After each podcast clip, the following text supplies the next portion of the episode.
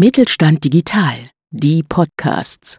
Mit Mittelstand Digital unterstützt das Bundesministerium für Wirtschaft und Klimaschutz kleine und mittlere Unternehmen bei der Digitalisierung. Ob Plattformen, neue Geschäftsmodelle, KI oder digitales Bezahlen.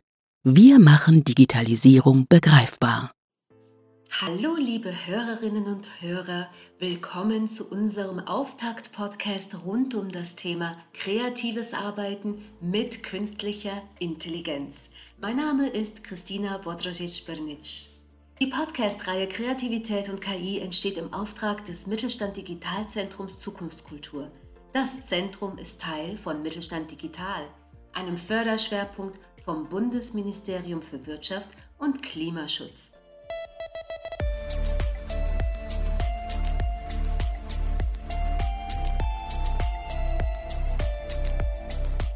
Das Mittelstand Digitalzentrum Zukunftskultur unterstützt kleine und mittlere Unternehmen dabei, eine zukunftsfähige Unternehmenskultur aufzubauen und zu leben. Hierbei werden die Themen des Zentrums über zum Beispiel Veranstaltungen und Workshops, Praxisbeispiele, aber auch Publikationen und Leitfäden zugänglich gemacht.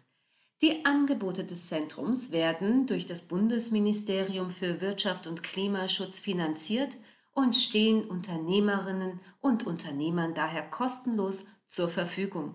Heute leiten wir ein in unser Forschungsthema Kreativität und KI. Zu Gast ist mein hochgeschätzter Projektpartner Professor Dr. Herbert Witzek. Willkommen. Hallo. Kreativität und KI, das ist ja unser eigentliches Thema. Man könnte ja immer denken, eine künstliche Intelligenz, KI, das ist etwas rein Kaltes und und wenn wir dann aber über Kreativität und KI sprechen, ist das schon ein bisschen überraschend vielleicht für den einen oder anderen. Oder was meinen Sie? Genau, also wenn man so auf den ersten Blick äh, könnte man das ja für einen Gegensatz halten. Hier ist die Kunst mit dem menschlichen Denken und der Vielfalt der Improvisation und äh, der Variation. Und da ist sozusagen die KI, die auf Algorithmen, das heißt auf mathematischen Prozessen basiert und letzten Endes nur Maschinelles ausführt. So könnte man denken. Ist gar nicht so. Hm, richtig, ja. Und dass Kreativität eben in technologischen Prozessen, vor allem in der Arbeit mit künstlicher Intelligenz, wichtig ist, erarbeiten wir beide ja auch in einer Publikation mit Expertinnen und Experten aus sämtlichen Kreativbereichen und Wirtschaftsbereichen, können wir sagen. Aus welcher Motivation heraus ist denn unsere Idee zu dieser Publikation entstanden? Warum ist es denn wichtig, Kreativität auch zu berücksichtigen bei solchen technologischen Prozessen? Ja, es gibt eigentlich zwei Punkte. Äh, zum einen äh, ist es so, dass die technologischen Prozesse immer wichtiger werden und dass man gerade im Digitalbereich die Innovation im Moment so weit treibt, dass sie kaum noch verstehbar sind. Ja, mhm. Und äh, da, das wird häufig unterschätzt. In der Großindustrie gibt es dann noch irgendwelche Leute, die das beherrschen, aber im Mittelstand eben nicht mehr. Und der andere Bereich ist, dass äh, die künstliche Intelligenz gar kein abgehobenes Riesenthema ist, sondern dass sie im Alltag konkret und ganz auf Schritt und Tritt uns begegnet und da auch helfen kann. Und wenn man da keinen Zugang zu findet, äh, dann ist das sowohl in der Wirtschaft wie auch für uns alle und für die, für die Nutzerperspektiven des Einzelnen sehr schade. Und da wollen wir werben und wollen vor allen Dingen auch Ängste abbauen. Ähm, man könnte das gar nicht verstehen oder das äh, sei ein Projekt, was Datensicherheit gefährdet oder ähm, man würde da in Dinge äh, hineingeraten, die man gar nicht beherrschen kann. Und äh, das ist ein großes Thema auch der Veröffentlichung. Also wie kommt es zu diesen Ängsten und Vorbehalten? Die sind ja nicht aus der Luft gegriffen, aber sie treffen häufig nicht auf das zu, was konkret zu leisten ist. Spracherkennungsprogramme, Pflegeroboter, und eben auch künstlerische Anwendungen von KI, die gehen in, oft in ganz andere Richtung als irgendwie ein weltweit vernetztes äh, Intelligenzsystem, was uns bedroht. Das sind mhm. Hilfestellungen.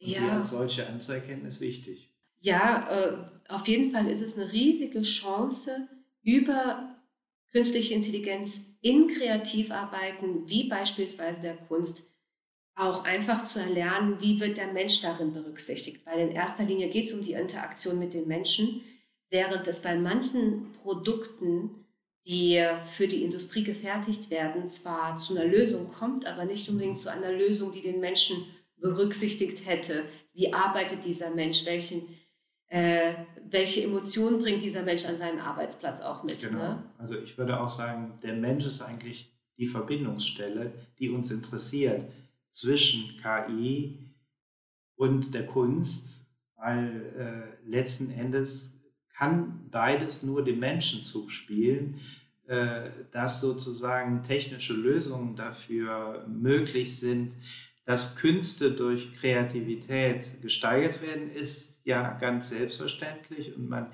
sieht es sowohl in Kunstwerken, die jetzt mittels künstlicher Intelligenz immer fantastischer und immer äh, erfinderischer werden. Zum Beispiel hat es jetzt auch Ergänzung von Symphonien gegeben, neues Projekt, Beethovens Zehnte und so weiter. Das ist alles zu machen. Nur was hat, was hat das für den Menschen für Konsequenzen? Mhm. Ich glaube, das ist ein ganz zentraler, auch wissenschaftlich zentraler Gesichtspunkt. Ähm, was bedeutet es, wenn sozusagen Künste und Intelligenzen zusammenkommen? wie kann man das wirklich auf ein menschliches Format bringen? Das ist sowohl in der Wirtschaft ein Problem, mhm. wo es KI-Anwendungen gibt, die keiner mehr versteht, mhm. wie auch in der Kunst, wo man sagen muss, solche künstlichen Symphonien oder Bilder auf Grundlage von künstlicher Intelligenz, was helfen die und wie wirken sie? Mhm. Da müsste man noch eine Menge forschen. Ja, richtig. Äh, Stichwort Kunst und KI, äh, da haben wir die verschiedensten Ansätze und einer unserer Beitragenden, den wir vielleicht mit etwas Glück auch bei einem unserer Podcasts wieder treffen werden, ist Refik Anadol. Das ist ein international bekannter Künstler, der die Lernprozesse von KI bildlich darstellt, in den Raum holt, äh, auch äußere Strukturen dadurch äh, darstellt und den Menschen mitnimmt, aber auf eine ganz zauberhafte Art und Weise, würde ich sagen. Ne? Wenn man mal sich die Installation von äh, Refik Anadol auch im Internet anschaut, wir werden hier einen Link setzen zu seiner Webseite, da steht der Mensch dann als ganz kleines äh, Dingelchen da und schaut sich diese Bilderflut um ihn herum an, entweder zum Thema Natur, zum Thema Alltag, zum Thema Stadt und ist eigentlich ein symbolischer Teil all dieser schnellen, enormen, rasanten digitalen Entwicklung. Ne? Zugleich äh, zeigt es auch äh, diese Hilflosigkeit, die man hat an, mhm. an der Machbarkeit von der Entwicklung künstlicher Intelligenzen. Also ich habe äh, dieses Opernhaus in äh, Los Angeles so im Blick, wo er dann sozusagen mit Hilfe einer künstlichen Bibliothek hunderte von Seiten um dieses Opernhaus fliegen lässt. Und man ist sozusagen erschlagen von dieser Wirkung, die auch wirklich was Zauberhaftes hat, wie Sie sagen. Aber das ist natürlich nicht die maschinelle Auswertung von künstlicher Intelligenz selber, sonst sind die Bilder, die da wirken. Mhm. Und äh, so ist es, glaube ich, immer mit der künstlichen Intelligenz. Kaum jemand weiß, was sie ist, aber sie wirkt auf eine geheimnisvolle, anziehende, aber auch eben beängstigende Art. Unter den Künstlern, die wir noch, äh, die wir noch haben, ne, haben wir Grazieli Lautenschlager aus Brasilien, die zum Beispiel mit Tonarbeiten ähm, versucht, algorithmische Tonarbeiten und Gedichtverbindungen schwer zu beschreiben, den Menschen zu involvieren. Wir haben Fabrizio Poltronieri, ne, der auch in, international aktiv ist mit äh, diversen Projekten, die immer wieder darauf aufmerksam machen, der Mensch ist wichtig innerhalb dieser technischen Entwicklung. Jetzt haben wir aber auch andere Kunstbereiche, die wir hier mit reinbringen wollen in unseren Podcast. Wer ist denn so Ihr Liebling unter den übrigen? wir, wir, haben, wir also, haben keine Lieblinge. Nein, wir mögen alle gleich gern. Ich würde jetzt natürlich, äh, um, um mit, mit, den Künstlern nicht zu verderben, gerne auf die Wissenschaftler mal eingehen. Die haben wir ja auch. Und was machen die? Die arbeiten nicht mit künstlicher Intelligenz und die arbeiten auch nicht mit Kunst. Aber sie äh, forschen dem nach, was sozusagen der Mensch unter dem Eindruck der künstlichen Intelligenzen ähm, was der unter dem Eindruck erlebt. Und da würde ich jetzt vielleicht diejenigen herausheben, die sich mit Filmen beschäftigen. Mhm. Das ist jetzt nicht direkt Thema äh, des, des, äh, des Schnittfeldes von KI und Kunst, aber es ist ja sehr spannend, dass in Filmen immer wieder die äh, Entwicklung der künstlichen Intelligenz beschrieben, inszeniert, äh, perhoristiert werden. Also da werden ganze Dramen drum geschrieben. Das sind äh, Utopien einer besseren oder Dystopien einer schlechteren Welt. Und darüber schreiben ganz viele unserer Autoren. Was hat das äh, zu sagen, mhm. dass das so ein faszinierendes Thema ist? Und mhm. da ist der Mensch sozusagen noch mal eine ganz andere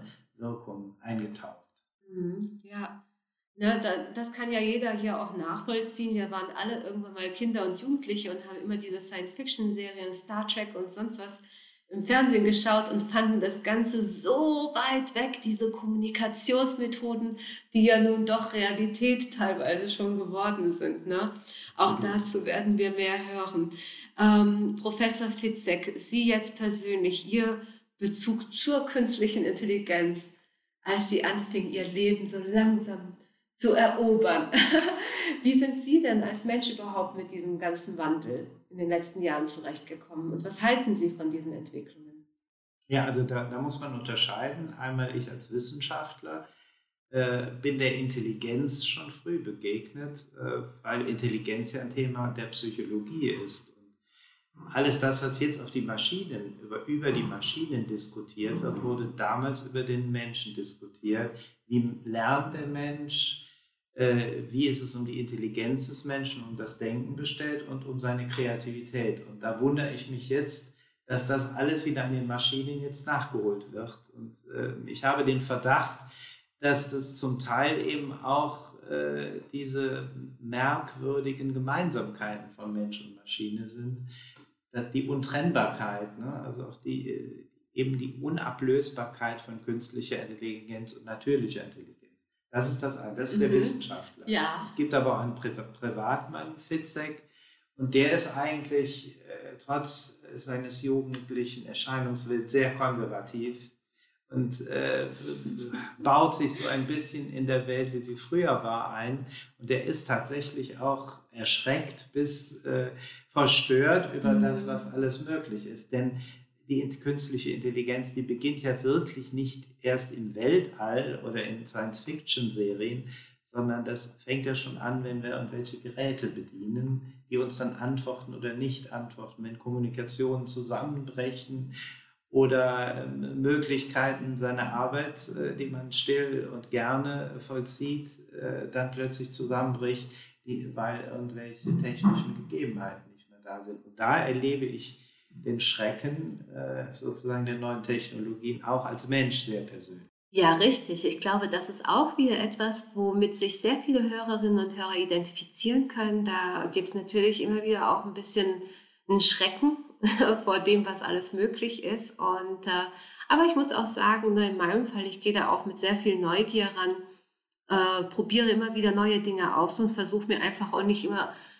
auszumalen, äh, wo jetzt überall meine Daten gesammelt werden. Und, aber KI kann sehr viel Spaß machen im Alltag. Es erleichtert mir mein komplettes Leben. Ich kann viel schneller einkaufen als vorher, habe Zugriff zu mh, mm, Musik, die ich sehr gerne höre. Also für den Menschen im Alltag ist das einfach eine riesige Chance. Ähm, zurück zu unserem Projekt mit diesen Podcasts und auch mit der Publikation, die wir begleiten. Glauben Sie, wir haben hier eine, wir leisten hier eine Arbeit, die, die bedeutsam ist für den einen oder anderen? Erreichen wir hiermit wirklich was? Das glaube ich ganz sicher. Vor allen Dingen, wenn sie gelingt. Und sie gelingt dann, wenn wir das schaffen, den Menschen wirklich ins Zentrum dieser Technologien und Künste hineinzusetzen, weil das fehlt mir oft. Das fehlt mir auch bei wissenschaftlichen, aber eben auch bei äh, Darstellung von Künstlern oft, dass das Ganze ja für jemanden gemacht ist. Äh, selbst bei der Wirtschaft, mit der wir ja viel arbeiten, äh, erlebt man auch nicht so oft, dass die Technologien auf das wirklich gebracht und fokussiert werden, was dem Einzelnen nützt. Und wenn wir das schaffen, da Übersetzungen zu mhm. leisten, die auch wirklich äh, ins Gespräch zu bringen und zu sagen, das alles ist nicht selbstverständlich, wir lernen gerade noch, aber wir sollten nicht vergessen, wem das Ganze dient und vielleicht auch wem es gefährdet natürlich, äh, dann haben wir diesen Beitrag geleistet. Mhm. Hier haben wir unseren Schlüssel, der Mensch in den Mittelpunkt das darf bei jedweder Entwicklung nicht außer Acht gelassen werden. Und dann, liebe Hörerinnen und Hörer, kommen wir auch so langsam zum Ende hin. Und äh, unsere zukünftigen Podcasts werden Ihnen einige der Persönlichkeiten vorstellen, die wir hier erwähnt hatten. Einige der Künstlerinnen und Künstler, der Kreativschaffenden, der Forscher, der Coaches, ne, wen wir hierfür auch begeistern können. Und es geht darum, dass Sie einfach mitkommen auf unsere Reise zu dem, was Kreativität in Anwendungen künstlicher Intelligenz bewirken kann und verbessern kann und auch künftig in anderen Gebieten und Bereichen beeinflussen kann. Wir bedanken uns, dass Sie dann heute hier bei uns dabei waren und freuen uns auch schon, Sie bei künftigen Podcasts wieder begrüßen zu dürfen. Ja, dann alles Gute. Auf Wiederhören. Wiederhören, auch von mir.